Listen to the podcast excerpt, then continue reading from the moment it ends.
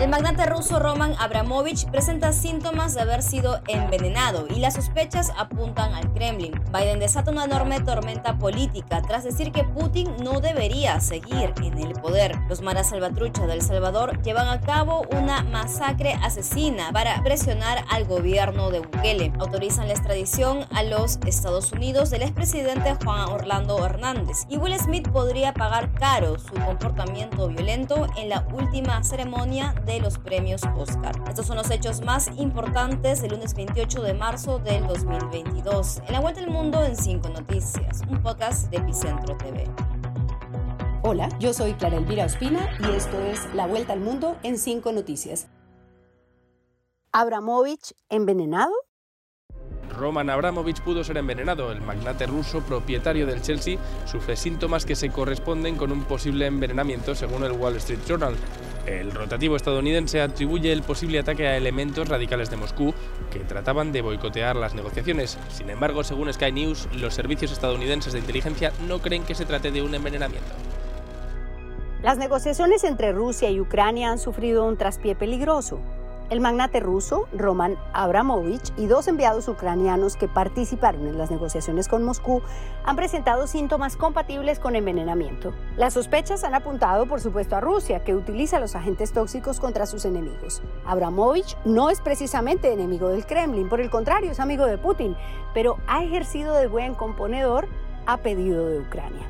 Los síntomas surgieron tras una reunión en Kiev hace algunos días. Abramovich y los negociadores tuvieron ojos enrojecidos, lagrimeo constante, molesto y descamación en la piel de las manos y la cara. Pese a esos síntomas, su vida no corre peligro y todos ellos están evolucionando positivamente. Mientras se estancan esas negociaciones directas, el secretario general de la ONU, Antonio Guterres, anunció que la organización va a explorar inmediatamente con las partes del conflicto en Ucrania un posible alto el fuego humanitario que salvaría vidas. Y es que el drama en Ucrania continúa. El alcalde de Mariupol reporta que unos 5.000 habitantes han muerto durante el asedio de la ciudad. Kirilo Timoshenko, su jefe de la oficina del presidente, dijo en una publicación en línea que 586 personas abandonaron la ciudad sitiada de Mariupol en automóvil y 513 fueron evacuadas en autobús de la región de Lugansk.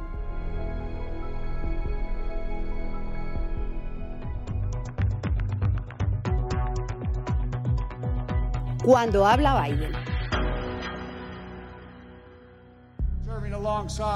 Ayer me reuní con las tropas que están sirviendo junto a nuestros aliados polacos para reforzar las defensas de la primera línea de la OTAN. La razón por la que queríamos dejar en claro es por el movimiento en Ucrania. Ni siquiera piensen en moverse una sola pulgada del territorio de la OTAN. Tenemos la obligación sagrada. Tenemos la obligación sagrada bajo el artículo 5 de defender cada centímetro del territorio de la OTAN con toda la fuerza de nuestro poder colectivo. Cuando habla Joe Biden, ¿habla Occidente o habla la OTAN o habla el gobierno de Estados Unidos? La duda surge de la declaración del fin de semana del presidente de Estados Unidos, quien dijo que Putin no debería continuar en el poder y desató una tormenta diplomática y política enorme. El sábado, el primer ministro alemán Olaf Scholz deslindó de Biden y dijo que no está en los planes de Alemania un cambio de régimen en Rusia. El domingo, la Casa Blanca tuvo que matizar las declaraciones de Biden en el sentido de que lo que quiso decir fue que no se le puede permitir a Putin que ejerza el poder con sus vecinos. El lunes, Biden dijo que no se retracta de sus declaraciones del sábado porque eso representa su indignación moral, no un giro en la política de su país. No estaba entonces, ni lo estoy ahora, articulando un cambio político, aseguró el presidente Biden. Menguada un poco la tormenta, este lunes el mundo se ha concentrado en las posibilidades de castigar a Rusia por los crímenes de guerra.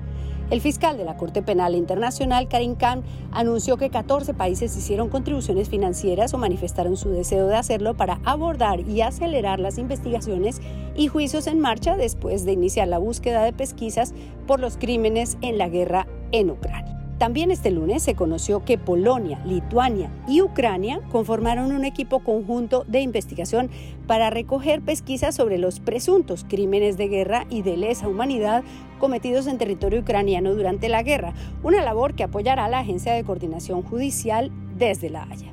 Esta comisión, sin embargo, no tiene un mandato claro, pues ahora solo parece viable la Corte Penal Internacional para iniciar un juicio válido.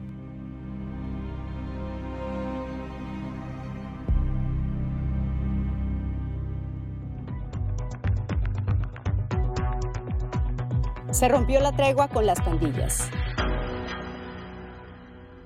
El sábado se convirtió en el día más violento de la historia de El Salvador luego que se reportaran 62 muertes. La respuesta del gobierno fue inmediata y miles de policías y militares se han desplazado en todo el país, en las comunidades que son acechadas por estos grupos criminales. Pero para dar una mejor respuesta, el presidente Nayib Bukele solicitó al Parlamento la declaratoria del régimen de excepción. El Salvador ha vivido un fin de semana de horror. La Mara Salvatrucha 13, MS-13, ha asesinado al menos a 76 personas en dos jornadas sangrientas, cuyas razones aún no están claras.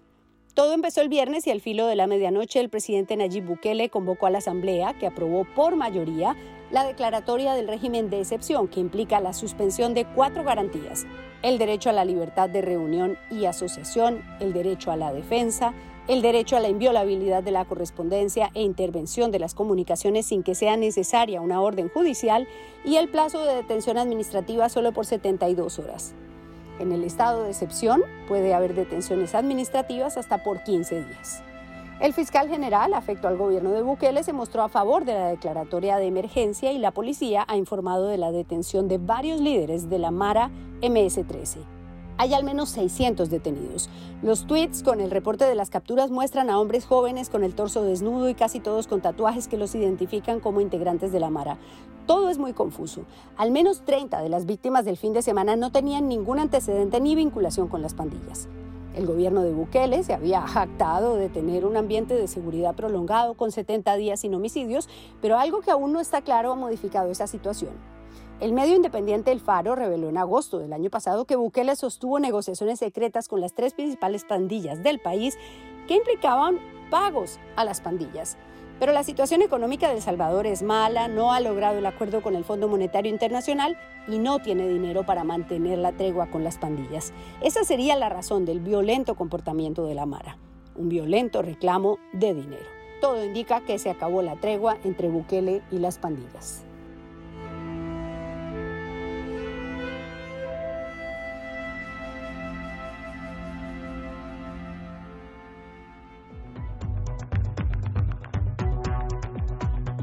Autorizan extradición de expresidente.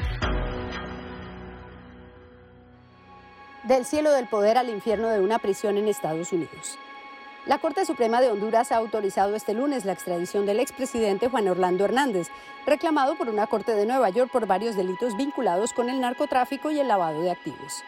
La acusación señala que Hernández protegió a un cartel de la droga y que incluso le dijo a uno de sus dos líderes que le iban a meter la droga a los gringos por la nariz. A través de la cuenta de Twitter de su esposa, el expresidente que dejó el cargo en enero pasado y que fue detenido el 15 de febrero, dijo que es inocente y víctima de una venganza y una conspiración.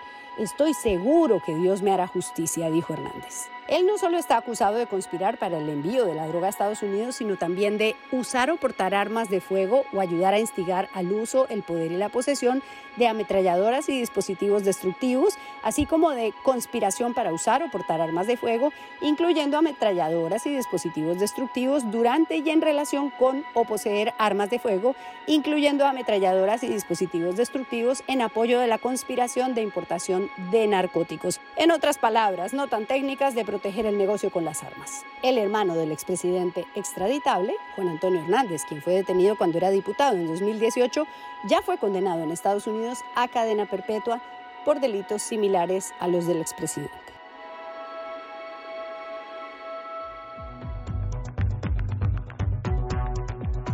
Le puede salir cara la rabieta.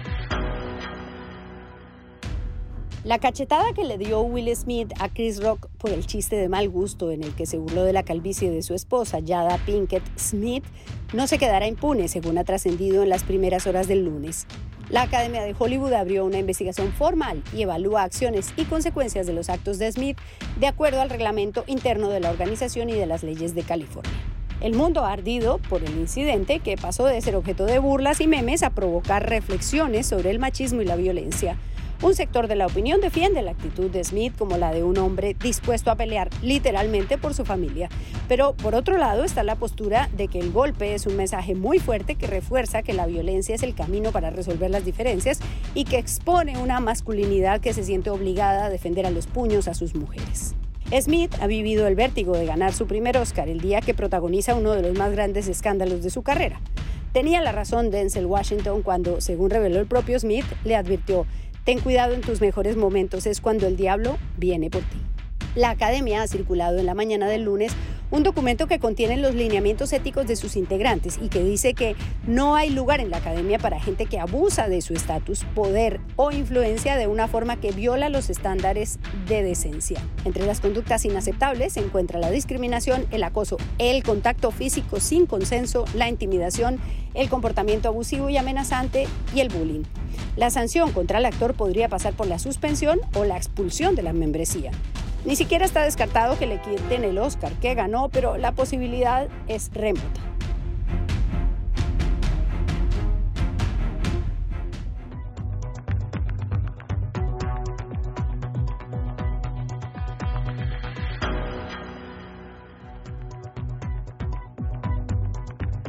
Esto fue La Vuelta al Mundo en 5 Noticias, un podcast de Epicentro TV presentado por Clara Elvira Ospina. Encuéntranos en Spotify, Apple Podcasts o donde sea que escuches tus podcasts. Además, recuerda suscribirte a epicentro.tv para ser parte de nuestra comunidad.